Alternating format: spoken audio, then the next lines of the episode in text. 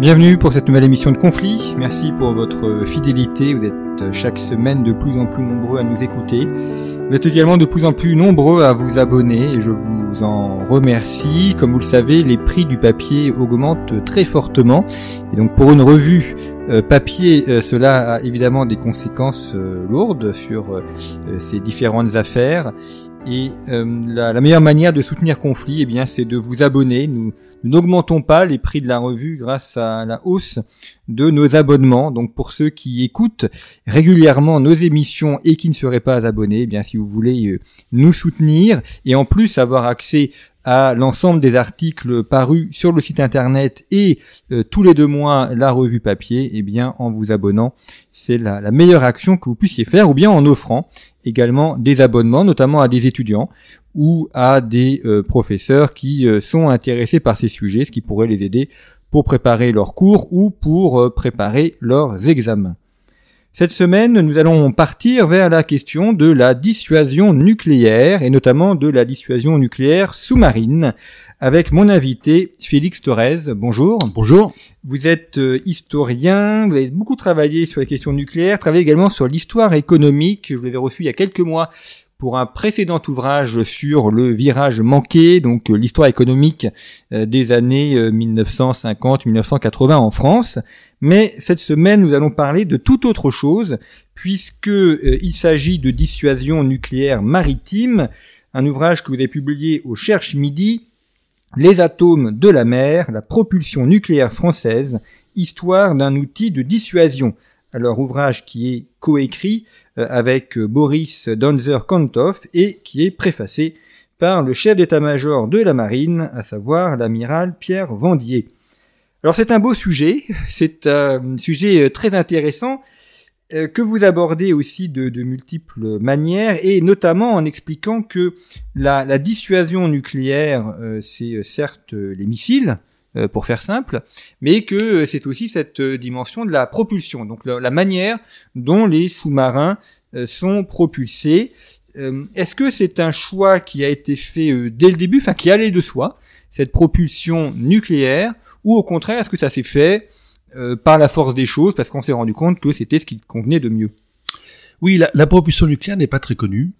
À ma connaissance, c'est le premier ouvrage en français sur le sujet.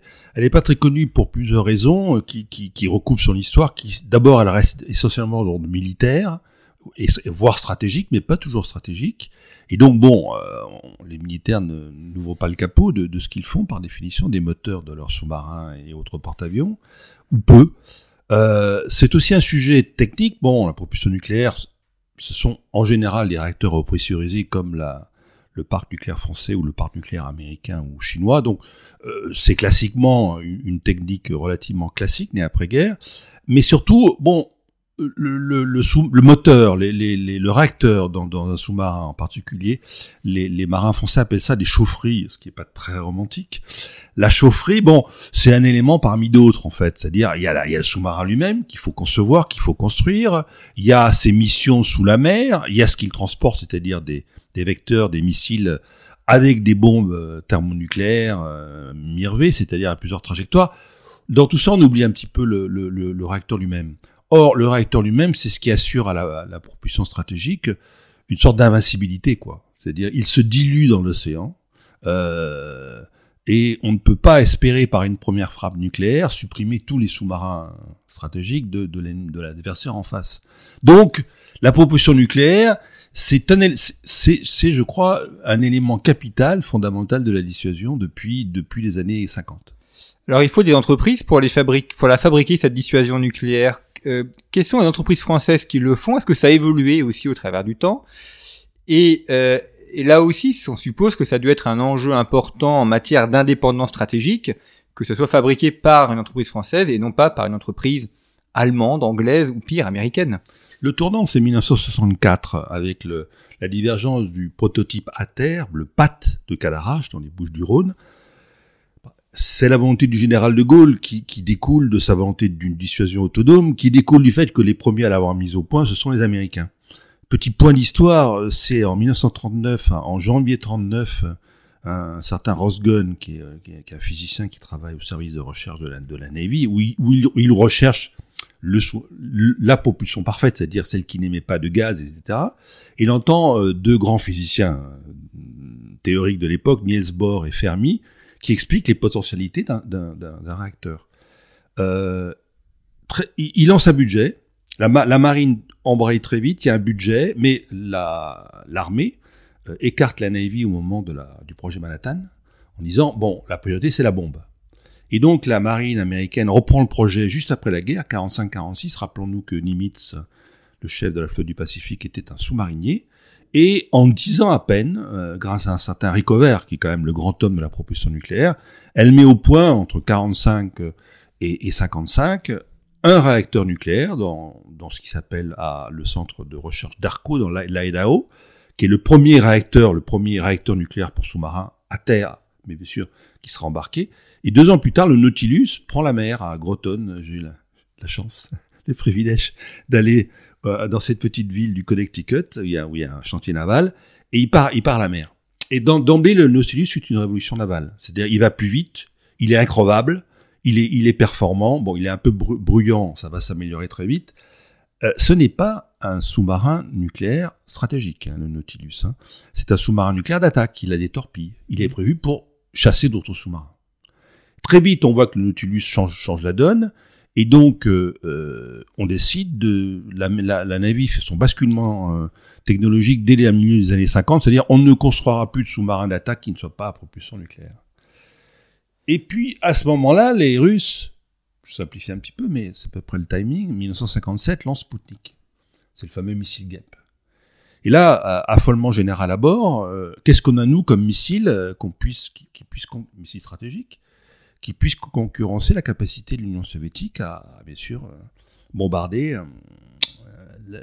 les États-Unis, sachant que la, on le sait avec la conquête spatiale, c'est, Sputnik, c'est aussi une, fusée Vostok performante.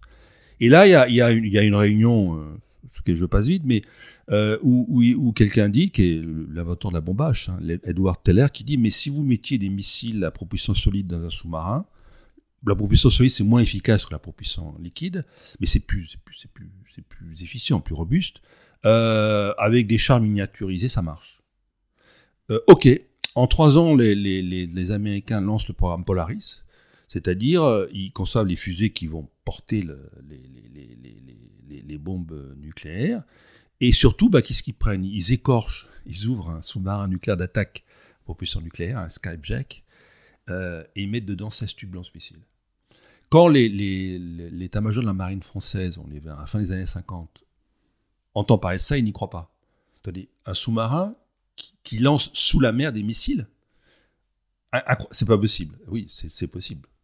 Et donc, bon, dès le début des années 60, avec, à partir du George Washington, les Américains ont une flotte de sous-marins nucléaires lanceurs d'engins, je prends la dénomination française, qui, qui, surpasse les, soviétiques. Alors, un petit mot sur les soviétiques, ils ont, de leur avis, euh, d'après ce qu'ils ont publié, hein, euh, ils ont 4 à 5 ans de retard, qui vont s'employer à rattraper à coup de 12 sous-marins plus puissants, plus rapides, où ils doublent le réacteur à bord, à coup aussi de, de, de submersibles qui sont mis à la mer, pas entièrement opérationnels, et c'est l'équipage qui se débrouille.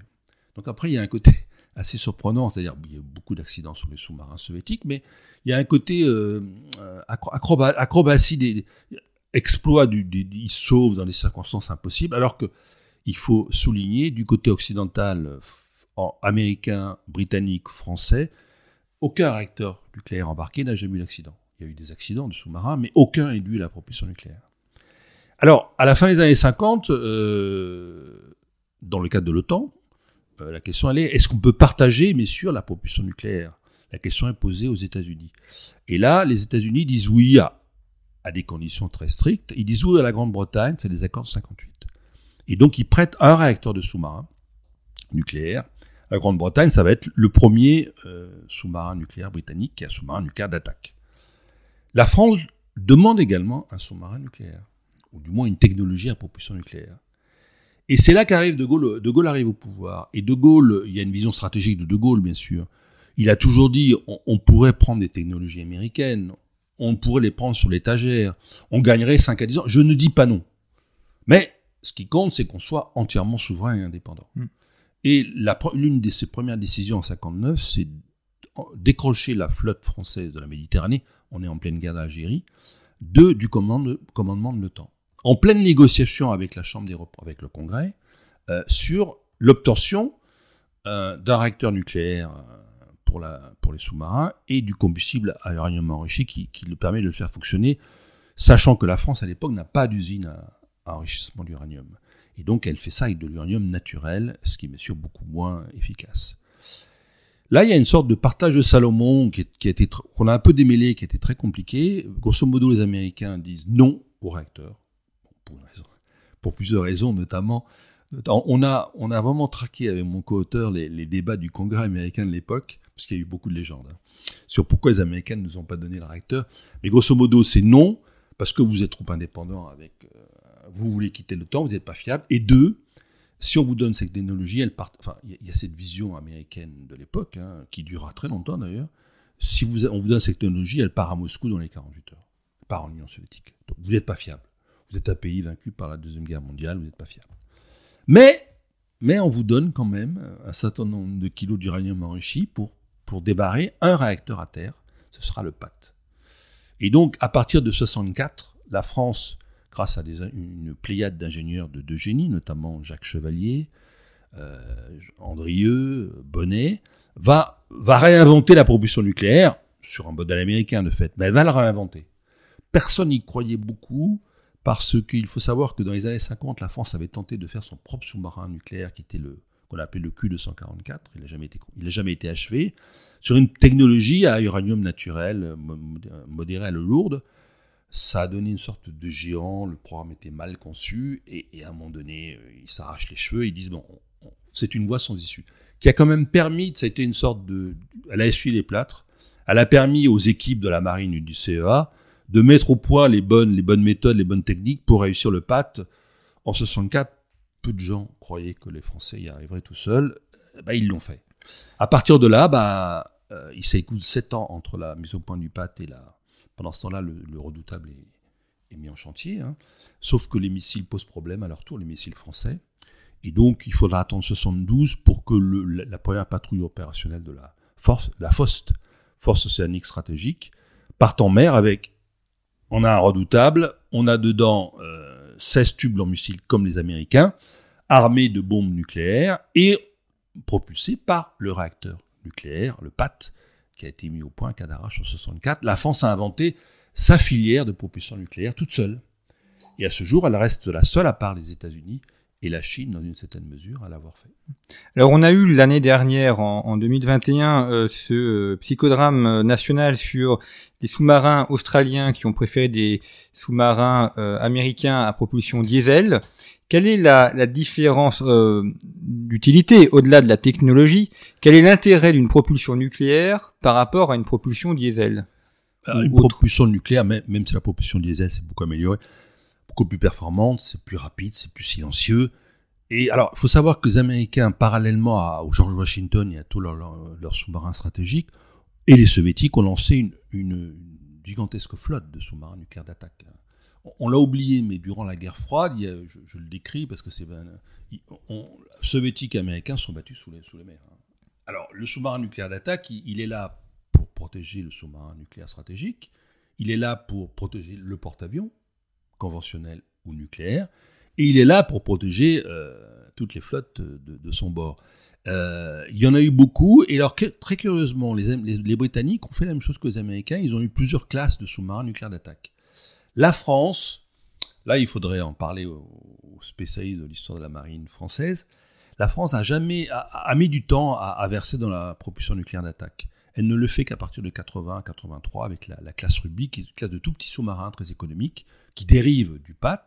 Euh, euh, et puis maintenant, elle le fait, mais euh, il avait entre 80 et aujourd'hui, avec le, bar, le programme Barracuda, et dont le premier suffragane a été inaugurée en 2019, hein, je crois, 2020, elle, va le faire avec du retard. Il y a, un retard, il y a un retard. La France juge, je pense, pour différentes raisons, puis il y a une question aussi de budget, hein, euh, que bon, des sous-marins à diesel peuvent faire le même office que les sous-marins nucléaires d'attaque. Or, un des points de vue qu'on défend dans le livre, c'est le fait que le sous-marin nucléaire d'attaque, c'est un outil stratégique comme le sous-marin nucléaire stratégique. pourquoi c'est un, outil de dissuasion? Parce qu'il permet de contrôler la mer.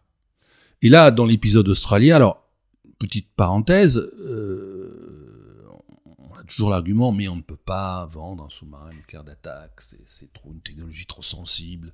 Attendez, là, d'autres pays l'ont fait. Hein. Les, États-Unis l'ont même proposé à la France dans les années 60. Proposé à Skapjak, sans doute pour protéger nos, sous-marins stratégiques.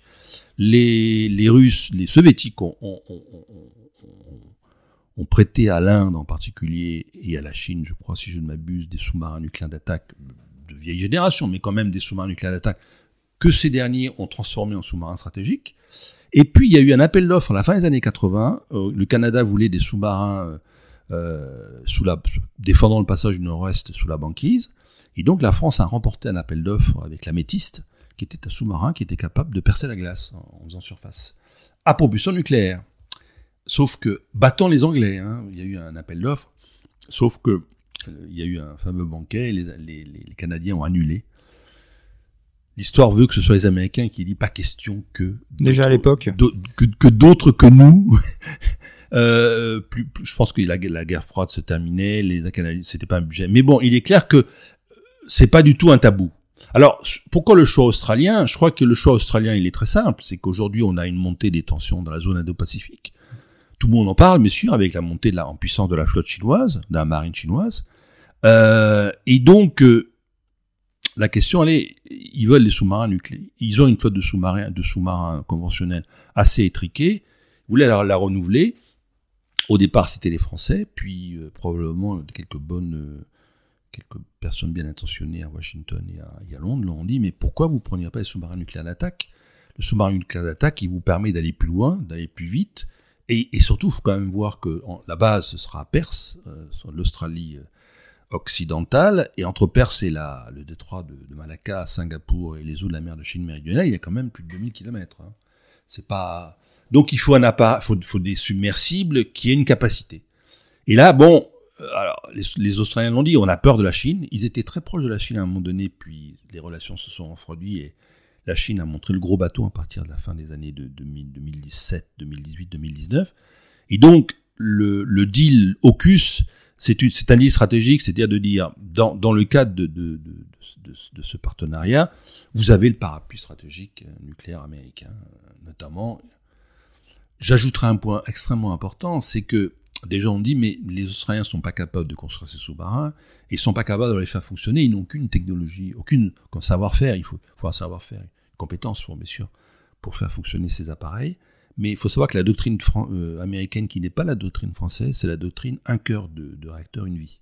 C'est-à-dire, on, place le, réacteur avec son cœur et son chargement, et il dure toute la, vie du sous-marin. Ce qui permet, et on le scelle, donc personne ne regarde, vous voyez ce que je veux dire. ça se fera aux États-Unis et ça se fera à la fin aux États-Unis.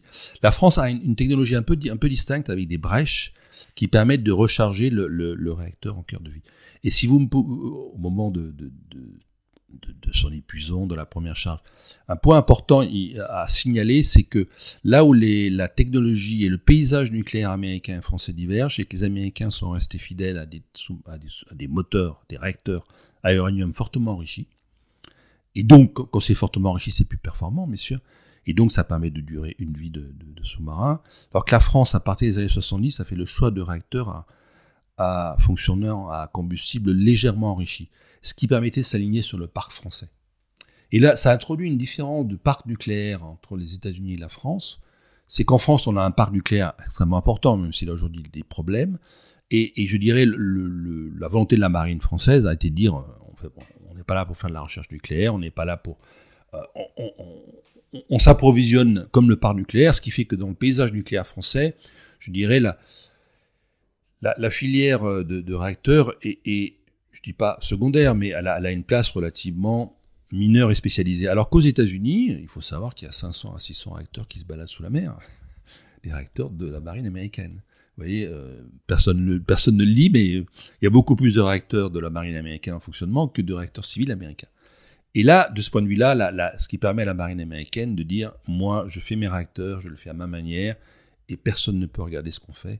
Et donc, c'est vraiment un univers totalement clos et obsidional. Il y a eu plusieurs tentatives de, responsables français de dire, à la fin des années 2000, si on se rencontrait, si on discutait formation, sans, même parler d'échange, et la réponse américaine a été de dire, alors qu'on est des alliés, etc., c'était de dire save the stamp, c'est-à-dire économiser le timbre pour nous poser la question. On ne révélera jamais rien sur nos secrets. Mm. Mais ils l'ont quand même fait pour les Britanniques. Ce que vous montrez aussi, c'est que cette filière nucléaire a, a bien réussi et n'a pas connu les déboires de la filière nucléaire civile, et notamment ce que l'on voit euh, actuellement, oui, il est, on aura peut-être des coupures d'électricité parce qu'on a fermé des centrales nucléaires. Là, ce n'est pas arrivé pour le nucléaire militaire qui a été en, quelque sorte protégé. Tout à fait. La, différence, c'est que le PAT est, il est conçu par les Français à partir de, de programmes de recherche sur des réacteurs de recherche français du CEA.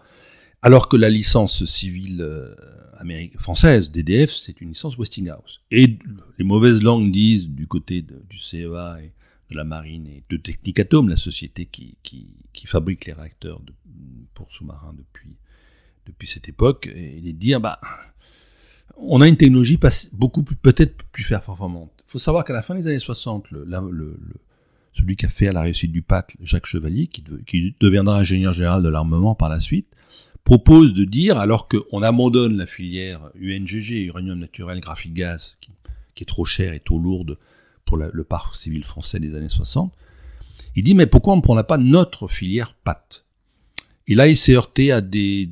D'abord, EDF voulait sa filière à lui, à elle. Euh, le CEA considérait le pressurisé de façon un petit peu méprisante.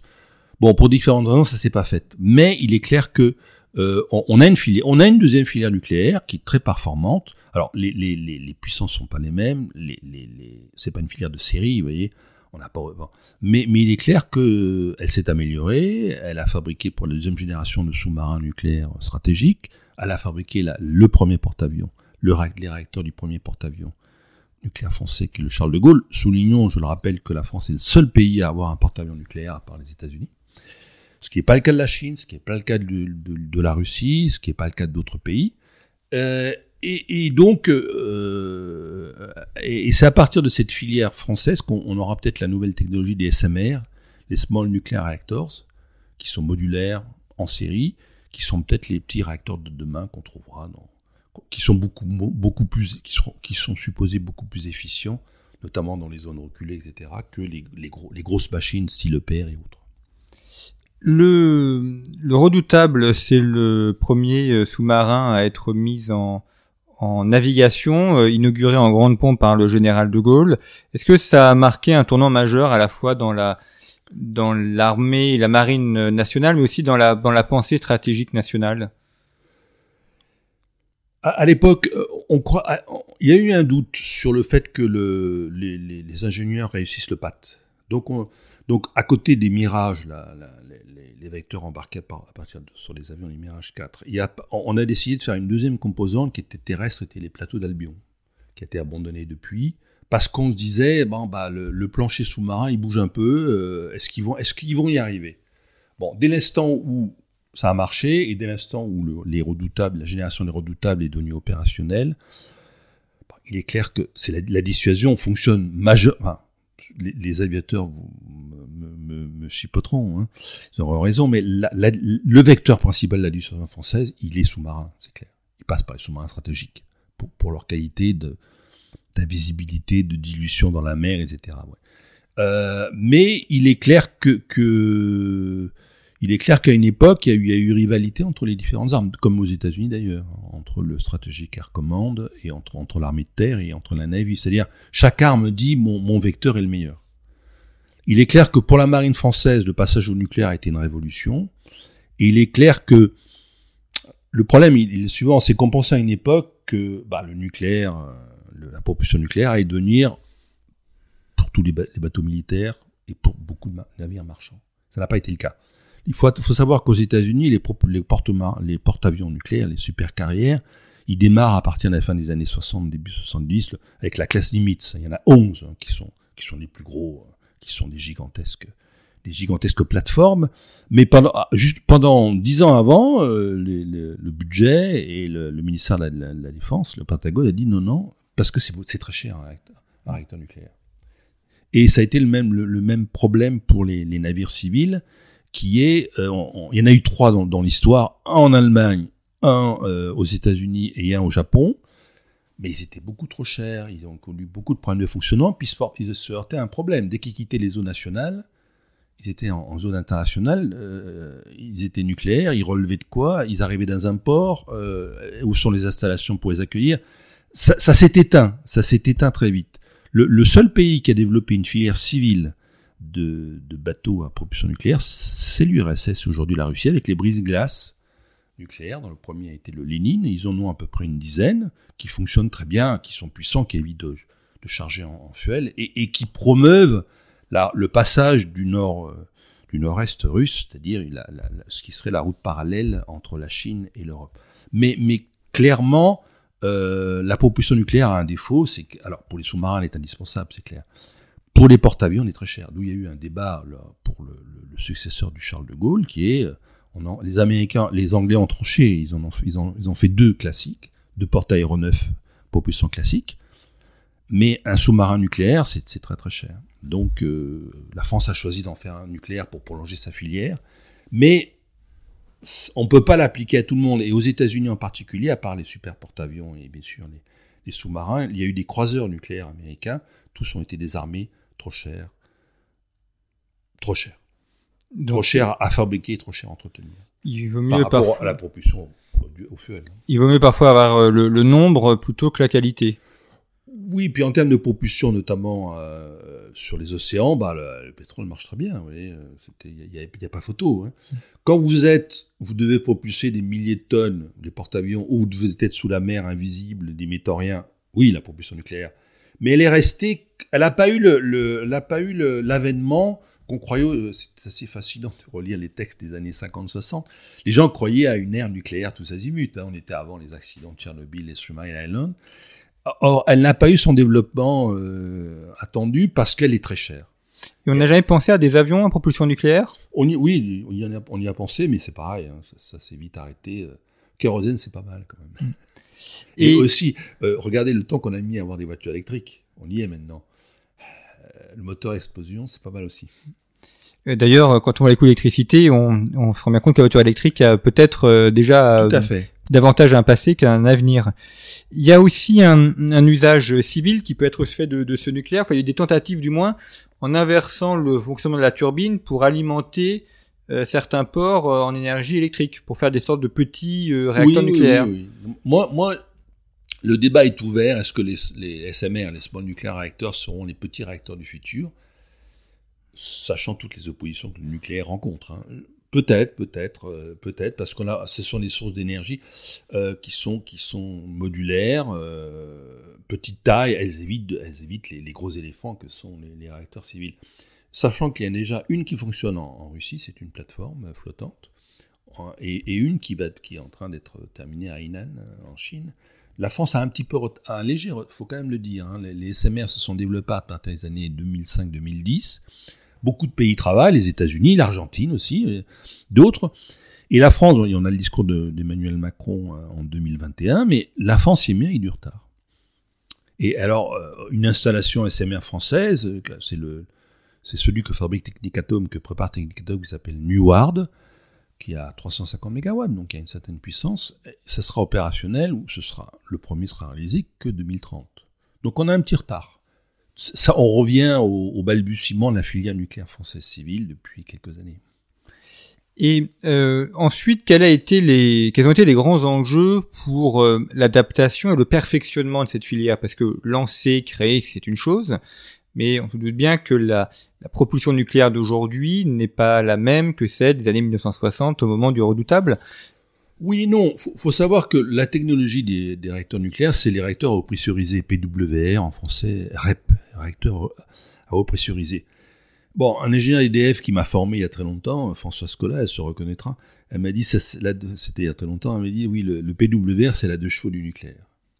C'est pas la filière, c'est pas la technologie nucléaire pour faire de la chaleur et l'électricité la plus performante, mais c'est la plus efficace, la plus robuste, il faut bien voir que c'est Jerichover qui l'invente, qui la met au point pour le Nautilus, et on lui demande après euh, de dire pour la première centrale PWR américaine qui est Shippingport, on lui dit voilà, faites-en une centrale civile. Ce qu'il va faire. C'est-à-dire que elle est, elle a été conçue pour pour des sous-marins et, et aujourd'hui c'est les deux tiers du parc nucléaire mondial, mondial le pressurisé. Vous voyez, il est efficace. Il y a deux circuits, un circuit qui chauffe euh, sous pression, l'eau sous pression, ça permet de la de la contenir, circuit qui chauffe, puis un deuxième circuit indépendant qui fait tourner la turbine. J'ajouterais que à bord d'un sous-marin ou d'un porte-avions, qu'est-ce qui sort en définitive d'un réacteur? C'est de la vapeur c'est quand même le mode de propulsion principal depuis, depuis le 19e siècle. Après, gérer la vapeur, les marins savent faire depuis, depuis 200 ans, vous voyez. Donc, donc, je dirais, c'est une technologie extrêmement robuste. Et moi, alors, les Français l'ont amélioré. Euh, ce que font les Américains, on sait pas trop. Ce que font les Soviétiques, les Soviétiques ont fait surtout de la puissance. Enfin, ils ont fait de la puissance. Enfin, il y a une, évolution intéressante. Mais les Français, ils ont fait deux innovations quand même, faut le dire.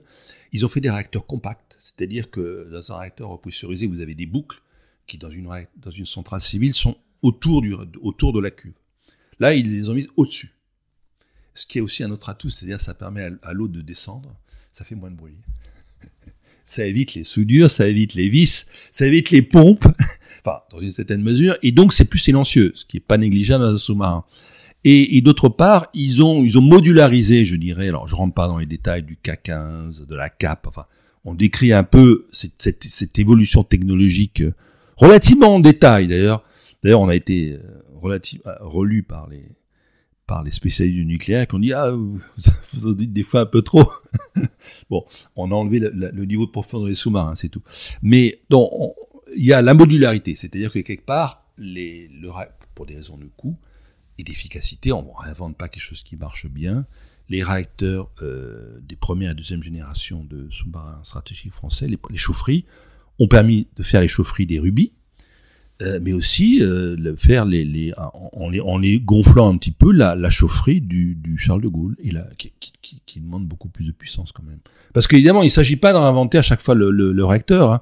Réinventer un, un réacteur, c'est réinventer une tête de série, donc c'est quelque chose qui prend beaucoup de temps, qui est cher, avec des résultats toujours aléatoires. Donc, faut faire ce qu'on sait faire. Et là, quelque part, la filière française, elle n'a pas connu d'accident, de, de défaut elle a su évoluer, s'enrichir à partir de, de ce qu'elle sait très bien faire. Et elle bénéficie quand même, il faut quand même le dire, d'un panel de réacteurs de recherche, notamment à, à Cadarache, qui lui permettent de tester euh, les, flux les flux neutroniques en direct. C'est quand même un avantage.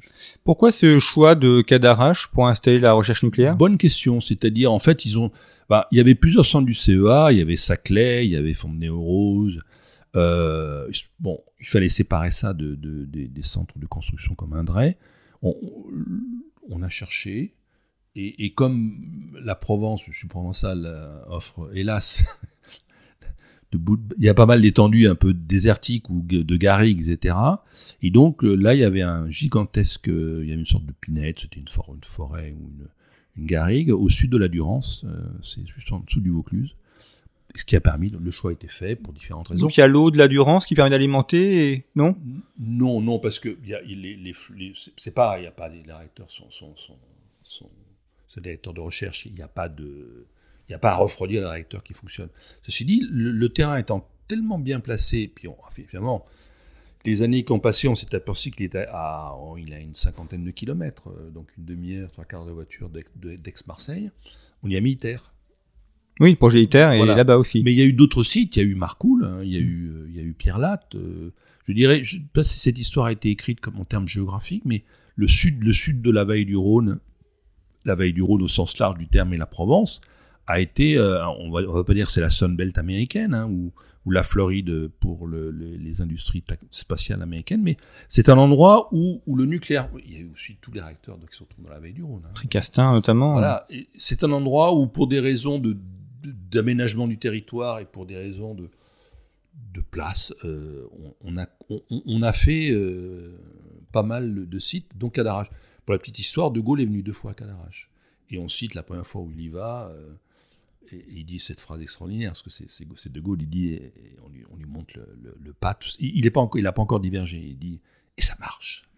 Et, et ça marche, je pense que c'est un petit écho en disant, enfin une technique française en matière militaire qui marche, qui est éprouvé. Mais à un moment donné, euh, il dit un peu plus tôt, lors de enfin, peu de temps avant l'explosion de la première bombe atomique, que la, que la 4 République avait initié, il hein, faut quand même le souligner, il dit oui, on peut pas rester à la, merci d'un président ou de secrétaire d'État américain.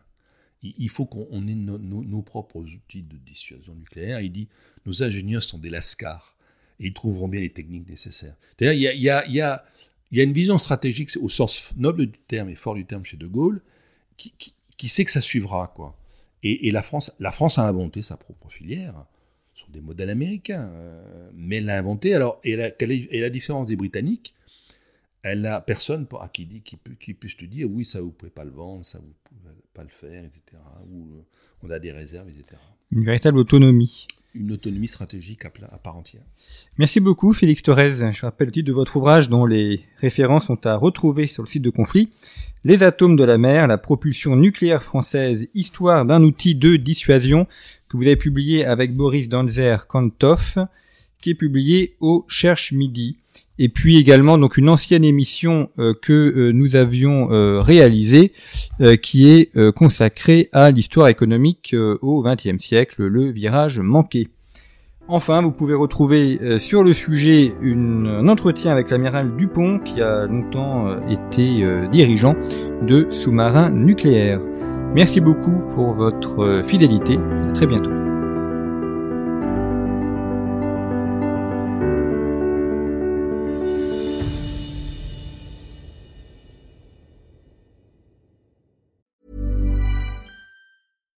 When you make decisions for your company, you look for the no-brainers. And if you have a lot of mailing to do, stamps.com is the ultimate no-brainer. It streamlines your processes to make your business more efficient, which makes you less busy.